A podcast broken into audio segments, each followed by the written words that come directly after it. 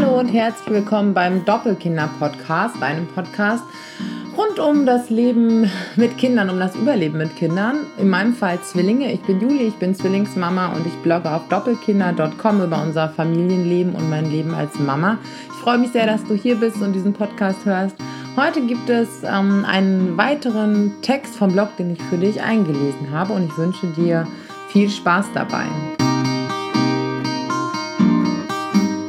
Wie wäre mein Leben mit nur einem Kind? Ich müsste lügen, wenn ich behaupten würde, dass ich mir diese Frage nicht schon gestellt hätte. Beziehungsweise immer mal zwischendurch in den wenigen ruhigen Momenten, wenn ich mal dazu komme, dann stelle ich sie mir. Wenn ein Zwilling vielleicht mal etwas länger schläft und ich mit nur einem Kind in der Küche am Frühstückstisch sitze. Oder wenn einer früher aus dem Mittagsschlaf erwacht als der andere. Dann habe ich einen kurzen Moment Einblick in etwas, das mich erahnen lässt, wie ein Leben mit nur einem Kind wäre. Es ist nur wie ein leichter Luftzug, der durch meine Vorstellungswelt streicht und im nächsten Augenblick schon wieder vorüber ist, weil dann mein zweites Kind auftaucht und ich mir innerlich schulterzuckend sage, dass es eben anders und so richtig ist. Hin und wieder versuchen der Mann und ich auch, den Zwillingen Exklusivzeiten mit uns einzuräumen. Dann zieht jeder am Wochenende vormittags für ein paar Stunden mit nur einem Kind los und am Nachmittag wird gewechselt. Wir lieben das alle sehr. Selten befindet sich mein Puls im Alltag in einem solch meditativen Zustand wie an Einzeldate-Tagen. Gleichwohl mein Bewusstsein sich ja nicht komplett betrügen lässt und mir schon immer irgendwie sehr gegenwärtig ist, dass es dann noch ein Kind gibt. Vielleicht wird mir das in Abwesenheit des einen Zwillings auch noch bewusster. Ich bin eine Doppelmama. Das wird aber auch nicht nur Zwillingsmüttern so gehen. Im Prinzip kann ich immer nur mit der Fantasie spielen, wenn ich mir vorstelle, wie es mit nur einem Kind gewesen wäre. Vielleicht hätte ich zu Babyzeiten mehr im Café gesessen. Es wäre einfacher und weniger nackte Tatsachen entblößend gewesen, in der Öffentlichkeit zu stillen.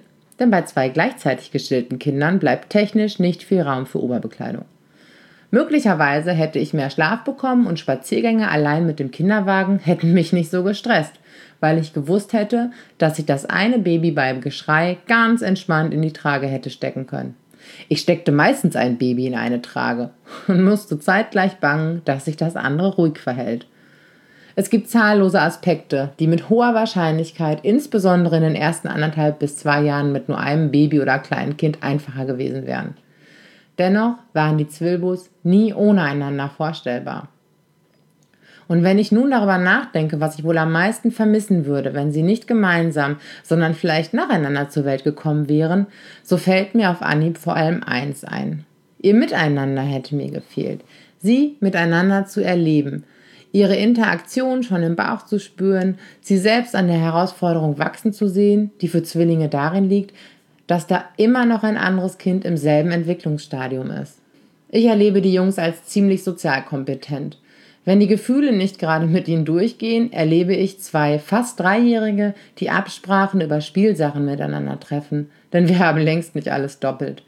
Sie engagieren sich miteinander, treffen Kompromisse, denken sich Spiele aus. Sie machen das prima für ihr Alter. Natürlich, sie lernen das wahrscheinlich zu großen Teilen von uns. Aber sie müssen es erheblich früher lernen als andere Kinder, die in der Regel mindestens das erste Lebensjahr allein sind oder Geschwister haben, die bereits etwas verständiger sind. Manchmal ist es für die Zwilbus sicherlich ätzend, dass sie so gut wie nie mal alleine sind, ohne den anderen. Aber mit all ihren Verschiedenheiten sind sie eben doch eine Einheit. Eine Einheit, die gemeinsam wächst. Sie lernen voneinander, spornen sich an, reiben sich aneinander, verbünden sich. Das hat einen ganz besonderen Zauber. Das ist diese faszinierende Besonderheit, die wir Zwillingseltern erleben dürfen, die so schwer in Worte zu fassen ist, die jeden Moment aufwiegt, in dem es schwer ist, für zwei gleich alte Kinder gleichzeitig da sein zu müssen. Diese besondere Beziehung würde ich wohl am meisten vermissen. Vielleicht kennt ihr ja ähnliche Gefühle. Und wie auch schon angedeutet, es ist ja kein Thema, was nur, ähm, was nur Zwillingsmütter betrifft, aber es betrifft Zwillingsmütter ähm, Zumindest wenn es die ersten Kinder sind, so wie bei mir, ja, von Anfang an. Ich hatte nie nur ein Kind.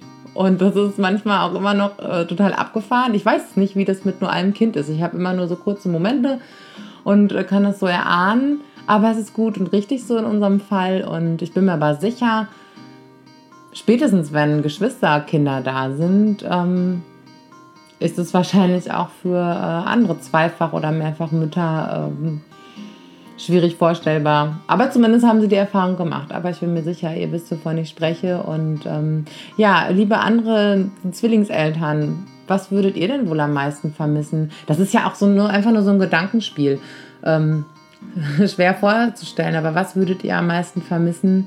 Ich äh, freue mich auf eure Nachrichten und ja, sage bis bald und vielen Dank, dass du zuhörst und Teil dieser Community, sagt man ja so schön, bist. Alles Liebe!